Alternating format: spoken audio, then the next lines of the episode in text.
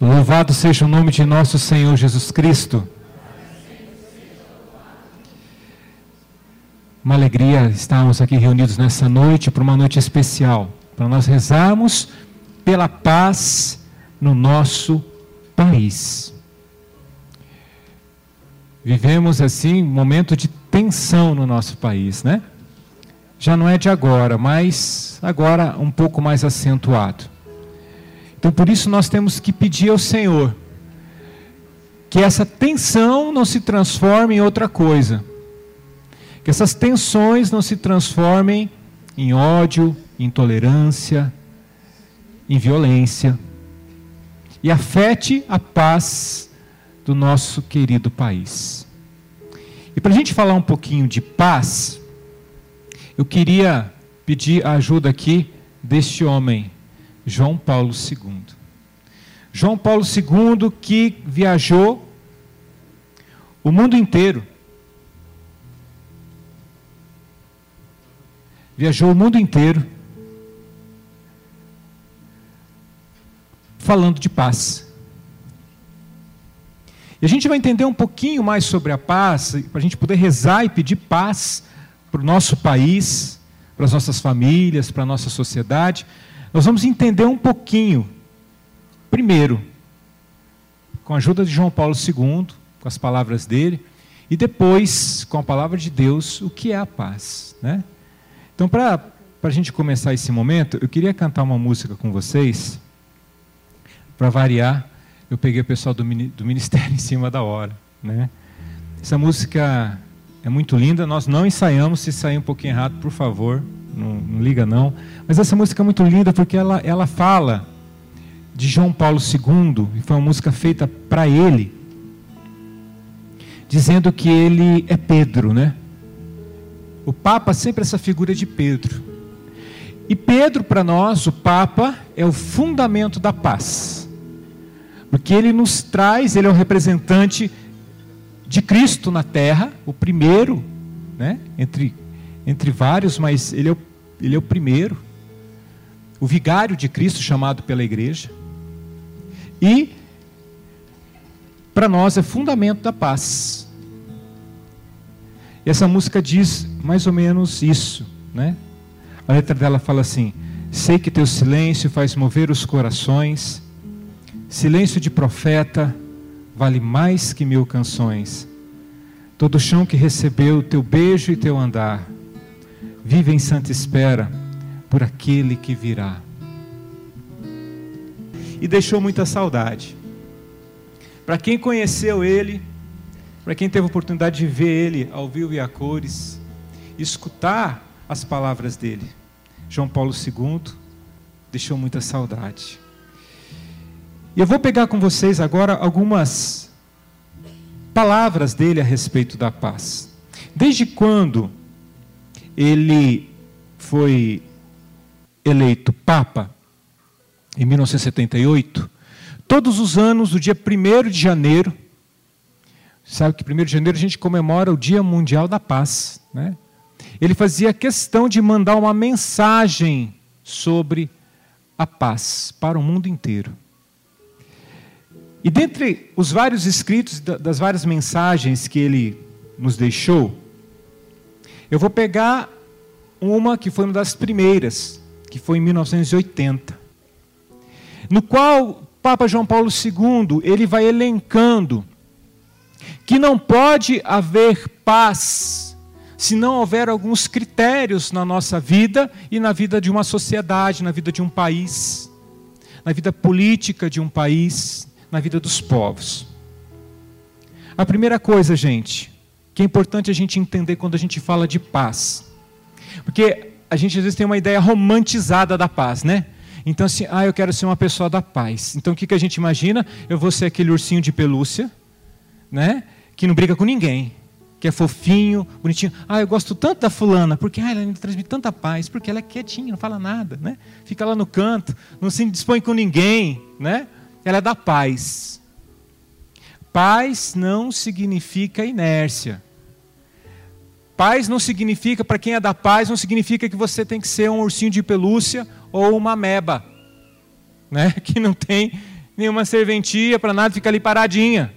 Não, isso não é paz. Isso pode ser outra coisa. Pode ser timidez. Mas isso necessariamente não significa paz. Então, a gente tirando essa concepção de que paz essa, essa questão, né, um comportamento que nos deixa passivos né, diante das situações, não se trata disso.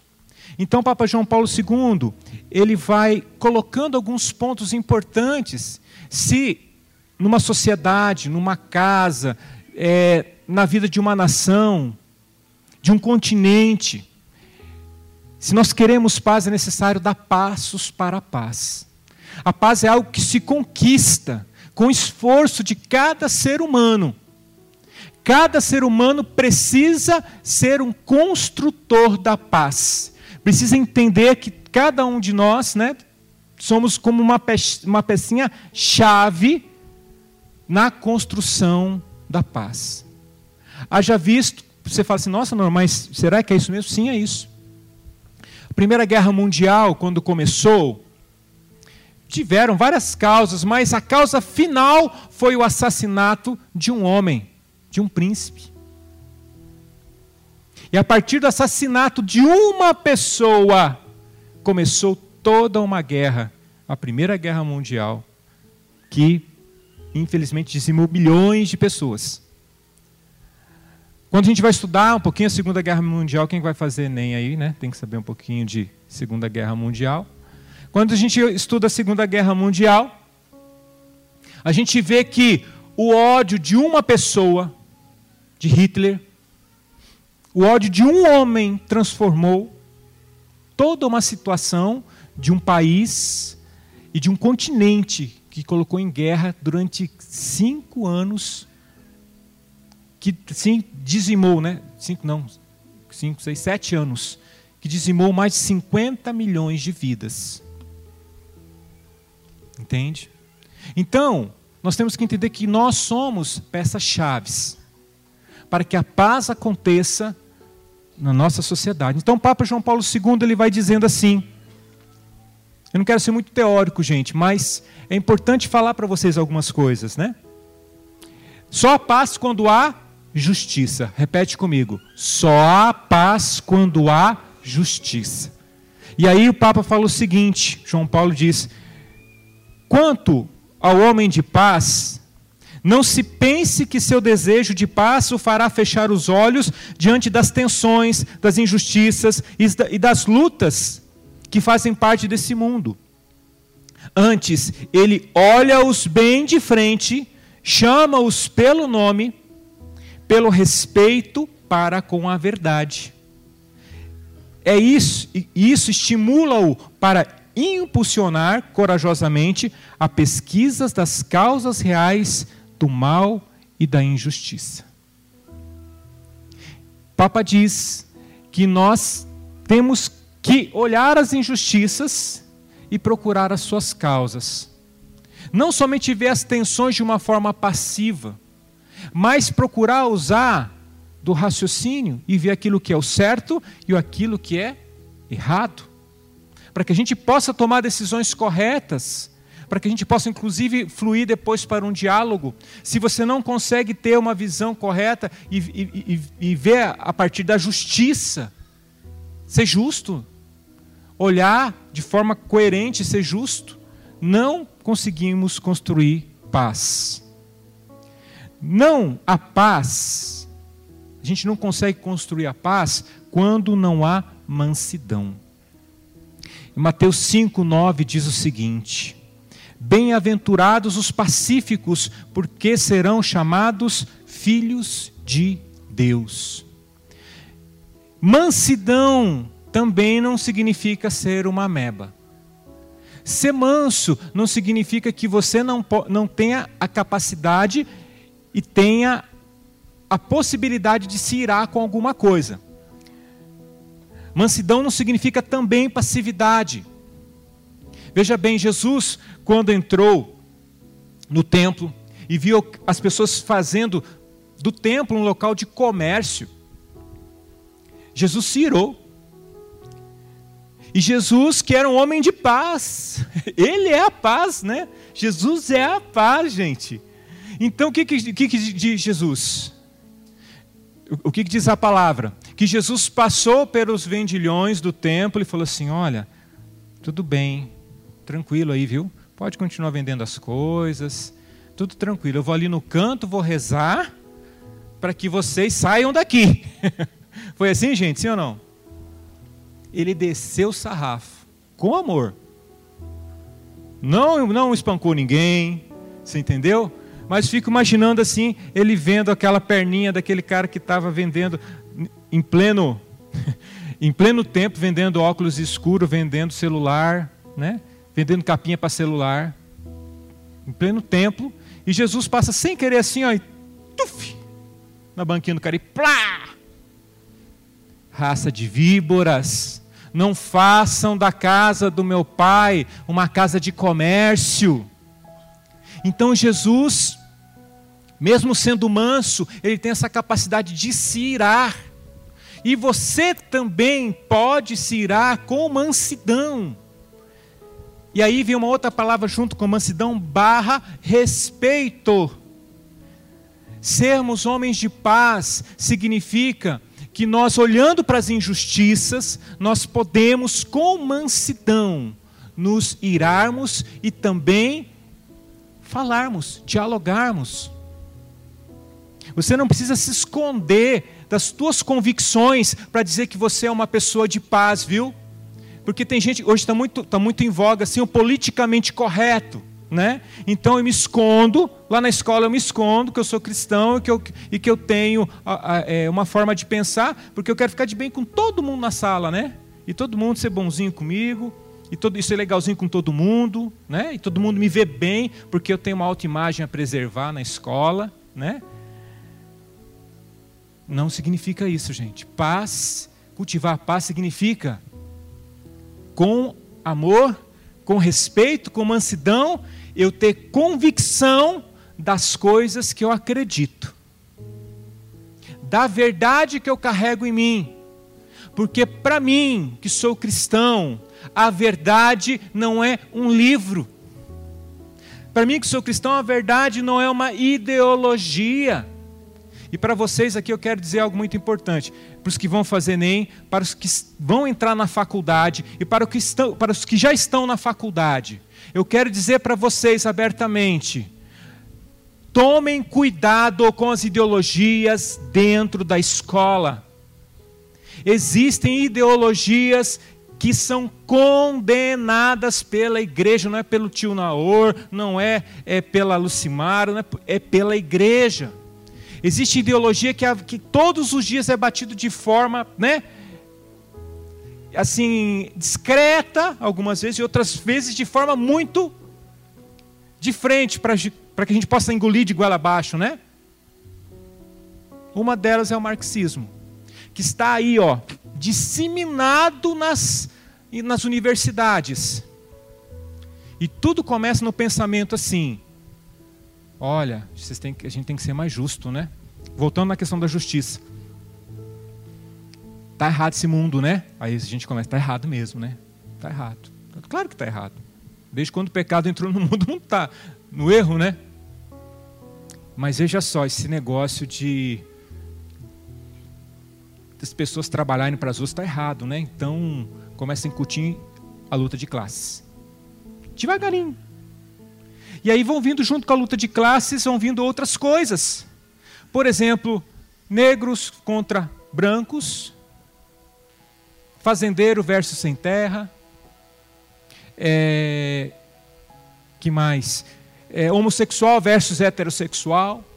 E começa a colocar ideologia que começa a colocar as pessoas umas contra as outras. Jovem, cuidado com isso.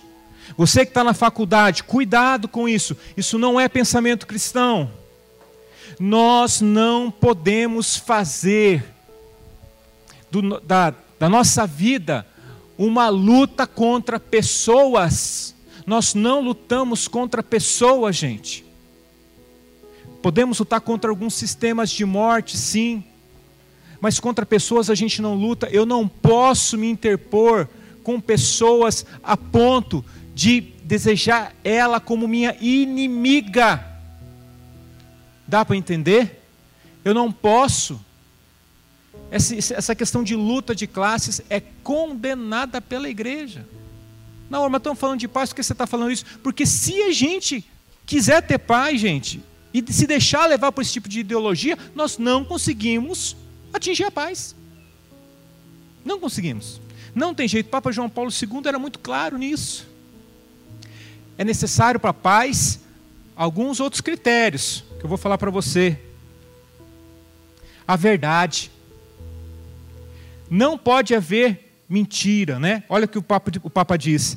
Promover a verdade como a força da paz é envidar um esforço constante para não utilizarmos nós mesmos, ainda que para o bem, as armas da mentira. Nem que seja para um bem, você não pode mandar um fake news para o teu amigo. Nem que seja para algo assim, nossa, eu quero dar um sustinho no fulano. Não podemos, gente. Nós somos pessoas da verdade. Nós não podemos ser disseminadores de mentira. Não podemos. Isso não faz parte do reino. Isso não faz parte um, da vida de um cristão. Então, todas as vezes que você receber, independente de questões políticas, tá? Mas outras coisas referentes a, a, a pessoas, a religiões, enfim, nós precisamos verificar sempre o que é aquilo, verificar fontes, e também não somente verificar fontes, mas ver para que serve.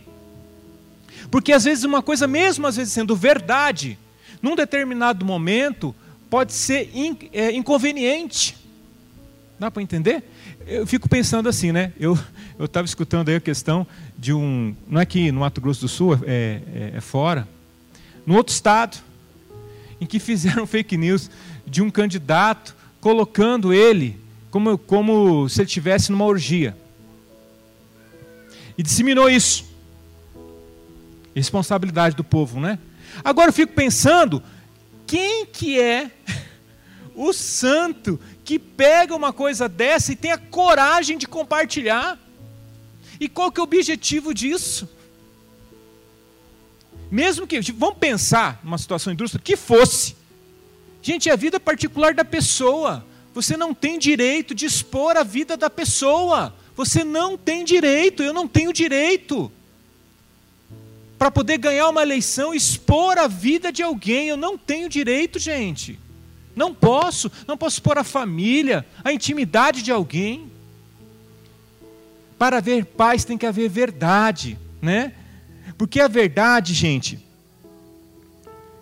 a verdade, ela nos dá a possibilidade da gente ser autêntico e as pessoas acreditarem naquilo que a gente está falando. Acreditarem nas nossas convicções, porque se eu sou verdadeiro, se em mim não há mentira, e existe uma outra pessoa que pensa diferente de mim, existe ali uma possibilidade dela começar a acreditar naquilo que eu acredito, se houver verdade nas coisas que eu falo. Se houver mentira, negativo. Agora, Naor, fazendo parênteses aqui, né? Eu posso então, né, seja na minha rede social, alguma coisa que é verdade que eu acho importante, eu posso postar, ainda às vezes que né, cria uma certa tensão nas pessoas? Pode. Ainda que provoque algumas pessoas. Esses tempos eu postei algumas coisas no, no Face, contra algumas ideologias, e muitas pessoas não gostaram. E eu não respondia nada. Porque realmente quando eu posto, eu não respondo. Por quê? Porque, para mim, eu que sou um formador de opinião, eu preciso colocar algumas coisas que para mim são importantes e eu preciso comunicar isso, essas coisas que são para mim importantes, mas eu não vou ficar debatendo em rede social. É, é algo que eu me, eu me coloco dessa forma e tenho o direito de me colocar. E aí as pessoas foram, foram vendo aquilo, algumas pessoas que não concordaram, eu não respondi nem para quem concordou e nem para quem não concordou. E aí algumas pessoas que não concordaram começaram a me xingar. Me xingar, me xingar, me xingar. Me... Imagina tudo. É eu me, para mim não deixar, não ficar chato para a pessoa, não é para mim, porque quem me conhece, né? Eu fui apagando os xingamentos, né? Aí foi aí que piorou. Não. Aí veio pelo Whats. E aí o bicho pegou. Aí você fala assim, Nauri, aí, você ficou chateado? No primeiro momento a gente fica, né? Porque às vezes vem de pessoas próximas que você não espera. É? Essa forma de agressão. Mas aí vem algo que é importante, que é um passo que João Paulo II também pede para nós. Quando a gente fica chateado com alguma coisa, na nossa vida, da nossa, começa da nossa família, né? E depois vai isso para um, um, contexto de sociedade, para um momento desse que a gente está vivendo, né, de diferença de pensamentos. Um passo importante: perdão. Tem que haver perdão. Porque no embate, no diálogo, às vezes uma palavra aqui, outra ali, vai sair alguma coisa né, que pode ferir o outro. Então, eu, como cristão, tenho que dar o primeiro passo para o perdão. E olha o que o Papa João Paulo II fala a respeito disso. A verdade que consolida a paz e que constrói a paz inclui constitu, constitutivamente ou seja, faz parte da constituição né, disso, o perdão e a reconciliação. Recusar o perdão e a reconciliação é enganar-nos a nós mesmos e entrar na lógica homicida da mentira. Nós precisamos sim, depois que passar tudo isso de eleição, eu sei que você talvez esteja de bico com algum amigo, algum colega, algum, alguém da escola, alguém da, do trabalho. Nós precisamos nos reconciliarmos, nós precisamos viver o perdão, porque esse país só vai conseguir ser grande quando nós nos entendermos, e nos entendermos não significa todo mundo pensar junto, é pensar igual, gente, mas é pensar junto nas nossas diferenças. E para isso a gente tem que liberar o perdão. Eu de, deixa eu falar uma coisa para você. Eu tenho 45 anos de idade, tem gente mais velha do que eu aqui, mas eu já não sou mais um bebê. Eu quero dizer uma coisa para você, filho, filha. Os dois que estão se pegando hoje aqui no Estado, os dois que estão se pegando hoje para a presidência da República.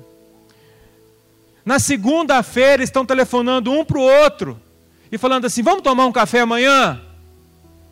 Vamos, gente, eu estou falando para vocês. Vamos tomar um café? Eles vão tomar um café juntos, escondidos. Mas eles vão tomar um café, porque é interesse deles.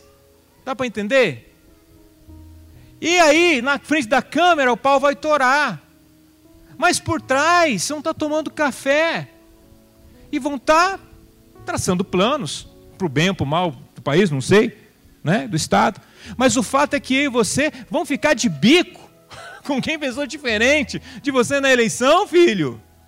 Para, né? Aqui ninguém está no jardim de infância, no nosso país ninguém está no jardim de infância, né, gente? A não ser as crianças que estão no jardim de infância, é claro. Né? Falando dos adultos. Então nós temos que pensar com pessoas racionais. Nós precisamos liberar esse perdão, porque isso faz parte para construir a paz inclusive dentro da nossa família e da nossa sociedade, né? Então, esses são alguns passos que João Paulo II dá. Ah, e um, mais um importante. Só há paz quando há solidariedade aos mais pobres. Diz João Paulo II. De fato, dizer paz é dizer bem mais do que simples ausência de guerra. É postular uma condição de autêntico respeito da dignidade dos direitos de cada ser humano, de tal modo que lhe consista realizar-se plenamente a exploração dos mais fracos, as preocupantes faixas de miséria, as desigualdades sociais, constitui outros tantos obstáculos e empecilhos para a consecução de condições estáveis de uma paz autêntica. João Paulo II ele era um cara fantástico. Quando ele ia em país comunista, ele descia o sarrafo no comunismo, que oprimia as pessoas, né, que cerceava a liberdade. Mas João Paulo II, quando ia também em países capitalistas, como por exemplo os Estados Unidos, ele condenava o capitalismo selvagem, ele, ele, ele condenava as situações em que as pessoas eram exploradas de trabalho. Entende? Não existe, gente, paz com puxação, desculpa a palavra, gente, de saco. Não existe. Só existe paz com verdade. Então, João Paulo II, onde ele ia, ele falava a verdade. Quando ele veio aqui no Brasil, ele falou umas boas verdades para nós brasileiros, hein? Nós não entendemos muito. Mas ele falou muita coisa. Então, é condição, falando da solidariedade, de nós atendermos as necessidades dos mais pobres, a começar de dar condições de trabalho, né, gente? Para as pessoas, de pagar um salário digno, de termos salários dignos, de termos condições de trabalho, de trabalho dignas. Tudo isso faz parte para que haja realmente essa cultura de paz. E finalmente, para nós que somos cristãos, para a gente poder rezar, é necessário oração. Se não houver oração, nós que somos cristãos e acreditamos no poder da oração, nós não vamos conseguir construir paz duradoura. Quando Nossa Senhora apareceu para os pastorinhos lá em Fátima, a primeira pessoa a aparecer para os pastorinhos não foi Nossa Senhora, foi um anjo. O anjo da paz, o anjo de Portugal também chamado. E o anjo da paz já começava a dizer: Olha, vocês precisam rezar e se sacrificar, porque o mundo está caminhando para uma situação difícil. E vocês precisam pedir a paz ao, ao mundo, rezando, se sacrificando, para que as pessoas se convertam, porque só com o coração convertido é que você consegue encontrar a paz. E a partir disso, eles foram orando, orando e se entregando em oração. Anos e anos depois, já na década de 80, Nossa Senhora de novo aparecendo lá em Medjugorje. E quando ela aparece em Medjugorje, ela sempre dizia aos meninos de Medjugorje, né, que hoje já são moços, casados, têm filhos, enfim, mas na época meninos também de Medjugorje, rezem pela paz. Eu sou a rainha da paz, ela dizia. Rezem, e aquela região toda ali, né, na antiga Iugoslávia, viveu anos e anos gente, de atrocidade, de guerras. E ela dizia: rezem para que vocês conquistem a paz. Depois de muito tempo, de muita oração, de muita insistência de Nossa Senhora, a paz foi chegando naquele, naquele lugar. Então nós precisamos sermos essas pessoas de oração. Pega comigo 2 Crônicas, no capítulo 7. Essa aqui é uma exortação do Senhor ao povo de Israel na época. E agora é uma exortação para nós hoje, que queremos ser homens e mulheres de paz.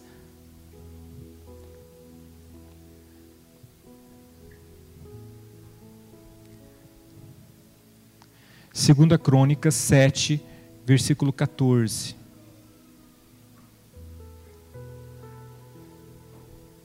É necessária oração. E o Senhor dizia para o povo de Israel naquela época, e diz para nós hoje, para a gente construir esse momento de paz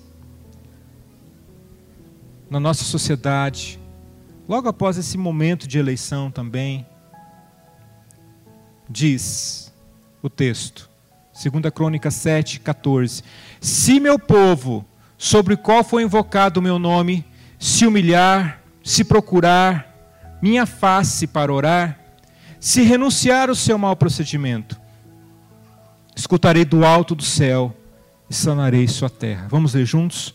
Se meu povo, sobre o qual foi invocado o meu nome, se humilhar, se procurar minha face para orar, se renunciar ao seu mau procedimento, escutarei do alto do céu e sanarei a sua terra. Palavra do Senhor.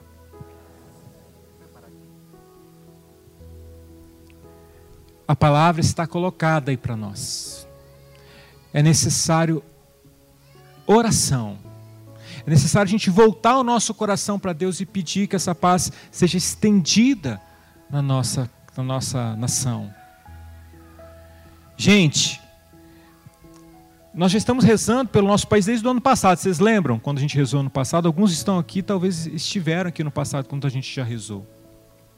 E Deus já inspirava a gente desde aquela época a rezar pelo nosso país.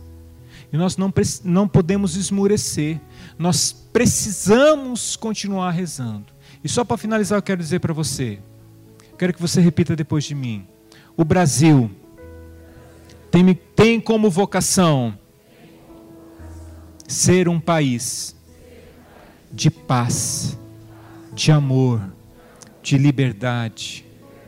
O Brasil é terra de Santa Cruz, consagrada ao Senhor.